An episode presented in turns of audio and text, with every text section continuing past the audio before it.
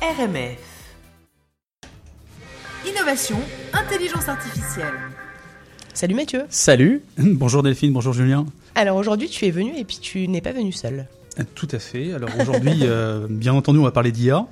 Euh, mais ce qui me plaît, moi, dans cette chronique, c'est de justement de pouvoir inviter des experts qui font de l'intelligence artificielle tous les jours euh, à venir prendre la parole et nous partager ce qu'ils font. Mais totalement. Euh, car ce qu'ils font, en fait, change de notre monde. Et euh, j'espère que nos auditeurs prennent autant de plaisir que nous nous en prenons à faire cette chronique. Et justement, un expert, j'en ai un juste à côté de moi. Il a le regard aussi brillant que l'esprit. Euh, il est ingénieur mathématicien, diplômé de l'ENSTA à Paris, école de l'Institut Polytechnique à Paris. Et après avoir fait ses débuts chez Accenture, il a rejoint euh, Actionable euh, dans un premier temps en France, puis à, Mon- à Montréal. Et il occupe présentement le poste de vice-président d'Actionable Canada, en charge des opérations et du développement. Euh, Abdessaidi, bonjour.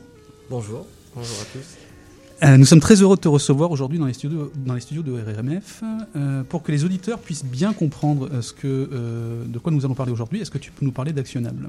Ouais, avec plaisir. Bah, Actionnable, nous, on est depuis trois ans maintenant un acteur de, bah, de l'IA. Et ce qu'on fait, c'est de développer des solutions d'intelligence artificielle bah, pour plusieurs typologies de clients, et notamment dans le secteur financier, dans l'industrie manufacturière, la mobilité et le divertissement.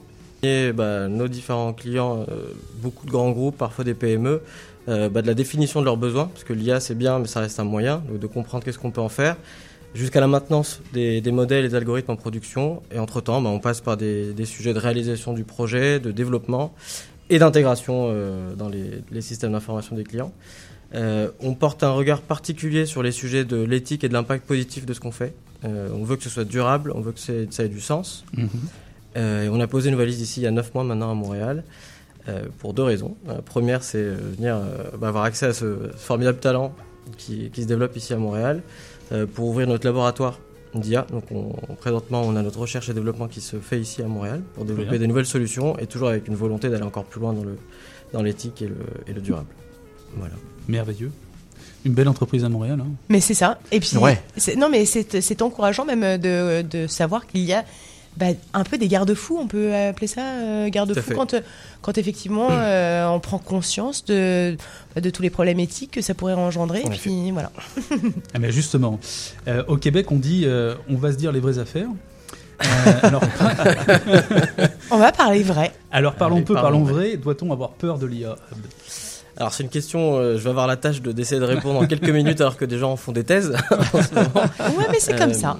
Mais c'est c'est le challenge. Euh, plus, plus, plus sérieusement, en fait, l'IA, euh, il y a plusieurs façons de voir le sujet. Déjà, se dire de quelle IA on parle. Est-ce que c'est l'IA de, des laboratoires scientifiques, euh, de ce que font les équipes de Joshua Benjo qui, est- qui sont aujourd'hui euh, extrêmement en avance et nous, on s'en inspire énormément Ou est-ce que c'est l'IA qu'on applique en entreprise, Oui. euh, qu'on utilise peut-être tous les jours sans s'en rendre compte et l'IA qu'on utilise nous en tant que citoyens et qu'individus au quotidien. Donc déjà, le problème, il se subdivise en trois sujets.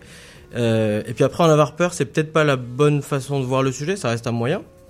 Donc en avoir peur, ça va pas résoudre euh, euh, les sujets d'éthique et de responsabilité, c'est de se demander qu'est-ce qu'on en fait. Aujourd'hui, on voit qu'il y a plusieurs, euh, il y a plusieurs sujets qui deviennent vraiment prédominants, qui sont euh, les sujets des boîtes noires. On appelle ça le premier. Donc une boîte noire, qu'est-ce que c'est? C'est un algorithme qui va faire des prédictions, nous donner des recommandations, mais on ne sait pas vraiment pourquoi il nous a demandé ça. et Il nous a donné cette euh, Cette réponse-là. Et donc là, il y a un vrai sujet d'im- d'impact sur la décision humaine. Derrière, l'algorithme ne décide pas seul, il nous aide à décider. Et ce qui nous a bien euh, aidé, ce qui nous a fourni la bonne réponse, c'est très difficile. C'est un problème qui est Mhm. complexe. Plus l'algorithme est complexe, plus c'est difficile de- d'expliquer euh, sa réponse. Ça, c'est un premier sujet qui est, qui est hyper important. Euh, puis il y a- y, y aussi notamment le, euh, l'éloignement surtout de la compréhension. C'est un monde qui va super vite. Donc Ouais. c'est le- la compréhension des scientifiques, des experts, des entreprises comme nous qui ont la main dans le cambouis depuis trois ans, Ouais. et, et le reste. En fait, se dire bah, l'IA c'est pas simplement pour des privilégiés qui ont la tête bien faite et qui peuvent euh, qui peuvent s'en servir et développer des choses. Comment je fais pour rendre conscient l'ensemble des citoyens sur ce sujet-là? Et ça, pour moi, c'est peut-être ça le sujet de crainte et peut-être de peur, mais comment rapprocher un savoir qui va beaucoup trop vite pour certains euh, à, à des populations qui ne- n'en sont même pas conscientes. Et il y a un chiffre, deux chiffres que je voulais vous donner aujourd'hui Ouais. Ah et ouais. je vous laisserai méditer dessus. Euh, 4% des, des Canadiens qui ont été interrogés pensent savoir expliquer ce qu'est l'IA. 86% des Canadiens interrogés pensent n'avoir jamais été en contact de toute leur vie avec une IA. Et pourtant, deux tiers des Canadiens ont un smartphone. C'est ce que j'allais dire. Deux tiers Ah bah je pensais Comment même ça plus. que deux tiers Ouais, je suis même Smartphone de étonnée. dernière génération, deux tiers. Ok, d'accord. C'est fou. Hein. Non mais c'est fou, bien sûr. C'est- C'est c'est fou. Et puis quand on l'a, on l'a, on l'a bien. hein. On l'a, euh, C'est une extension de la main. on s'en sert. On l'a un peu trop même. Ouais, c'est ça. Ouais, justement, bah, on voit un peu plus clair maintenant, effectivement, entre, entre l'IA qui est développée en recherche et puis celle qui est appliquée dans l'entreprise. Et ça nous permet peut-être de voir un petit peu plus clair. Juste une précision, peut-être, euh, euh, ce qu'on appelle l'apprentissage machine, supervisé, non supervisé. Est-ce que tu, tu pourrais rapidement nous. Bah, je vais vous donner un exemple qui est, c'est censé être un exemple visuel, mais qu'on qu'on verra pas, euh, que j'aime Ah bah, bien. la radio, dont on avait ça marche discuté. Là, c'est l'imagination. faut l'avoir. Imaginez, on prend, euh, c'est un exemple dont on a parlé avec Mathieu justement. Imaginez, on prend une photo extrêmement pixelisée et on zoome, on zoome, on zoome, on demande qu'est-ce que c'est. En fait, on sait pas trop dire ce que c'est. 4 pixels, bon, c'est 4 pixels. Si on dézoome et on nous dit, ah, effectivement, en fait, regardez, c'est une photo de cheval. Et qu'on refait la même expérience et qu'on rezoome, on saura que c'est un cheval. Ok. Notre apprentissage, il a été supervisé par le fait qu'on m'a donné une, une labellisation, une information de départ Mhm. qui m'a permis de savoir ce que, ce que je suis en train de voir. Il faut, et si on, si on étend ça beaucoup plus loin, imaginez un, un enfant, un bébé, on n'a pas besoin de lui expliquer ce que c'est la gravité. Il sait tout de suite que une pomme, si je la lâche, elle tombe. Ça, c'est du non supervisé. C'est quelque chose qui est intrinsèque à, à l'humain et aux mammifères en général, euh, de savoir tout de suite, spontanément, mettre une case sur quelque chose dont ils ne savent pas encore conceptualiser le nom. C'est l'instinct. C'est l'instinct. l'inné. Ouais.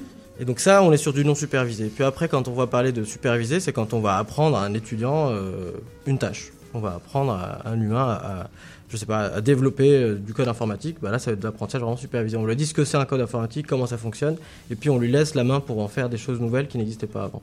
Ok. Super. Moi, pour la peine, j'avais euh, j'avais une autre question à te poser. Euh, on va répondre aussi à la question faut-il avoir peur de l'IA Est-ce que euh, votre entreprise a, réalisé euh, ou va réaliser quelque chose qui pourrait justement donner une dimension positive à l'IA Tout à fait. Alors, y a, quand on parle d'IA, donc avant de répondre directement à cette question, on en parle en finance, on en parle en industrie, on sait faire aujourd'hui de la maintenance prédictive, on sait prévoir des flux, on sait prévoir parfois des accidents, on sait faire plein de choses, mais on est toujours sur l'anticipation de quelque chose qui est factuel, mais qui n'est pas autour de l'humain. Par contre, si on veut avoir des applications qui sont hyper, hyper concrètes et hyper utiles pour l'humanité, disons, qu'on a travaillé depuis maintenant un peu plus d'un an euh, sur un algorithme de bienveillance, c'est comme ça qu'on l'a nommé. Euh, L'objectif était, était le suivre. Un certain nombre de données assez complexes, non structurées, des données de, par exemple de, de, centres d'appel, euh, des, mails. Enfin, on peut, on peut concaténer énormément de choses et on peut essayer de prédire maintenant euh, ce qu'on appelle des fragilités. Donc ça peut être des fragilités financières, de deuil, des fragilités liées à son habitat, euh, les fragilités de l'aidant. Souvent des personnes qui se font aider, bah, en fait Mhm. on ne voit pas Mhm. qu'il y a quelqu'un derrière qui est, qui est en difficulté aussi. Euh, et donc ça aujourd'hui on est capable de le faire avec du machine learning. Nous on l'a développé. Euh, aujourd'hui on, on le, on, le, on le commercialise avec euh, certains clients en, en France. Et d'ailleurs pas plus tard que la semaine dernière on a gagné un prix pour ce, euh, pour ce sujet-là, euh, le prix de, de l'Argus de, de l'innovation sociale. Euh, et donc là aujourd'hui on est en train d'essayer d'aller beaucoup plus loin sur ce sujet et de se dire très bien maintenant on sait détecter des, et prédire avant que ça n'arrive des, des situations de fragilité, de difficulté pour, pour les personnes et on veut l'appliquer maintenant au burn-out. De se dire bah, en entreprise c'est un vrai sujet, euh, notamment dans des, des organisations où les, les personnes sont, notamment dans le milieu hospitalier par exemple, sont soumis à des, des contraintes et du stress limite H24. C'est-à-dire comment on peut aider ces organisations à anticiper la situation critique avant qu'elle arrive, qui est le burn-out, et qui est difficile ensuite de... Enfin, c'est difficile de revenir en arrière une fois que c'est arrivé. Ah, donc, du coup, on est d'accord que c'est- il y a quand même beaucoup de choses qui partent d'une problématique humaine euh, et pour servir l'humain.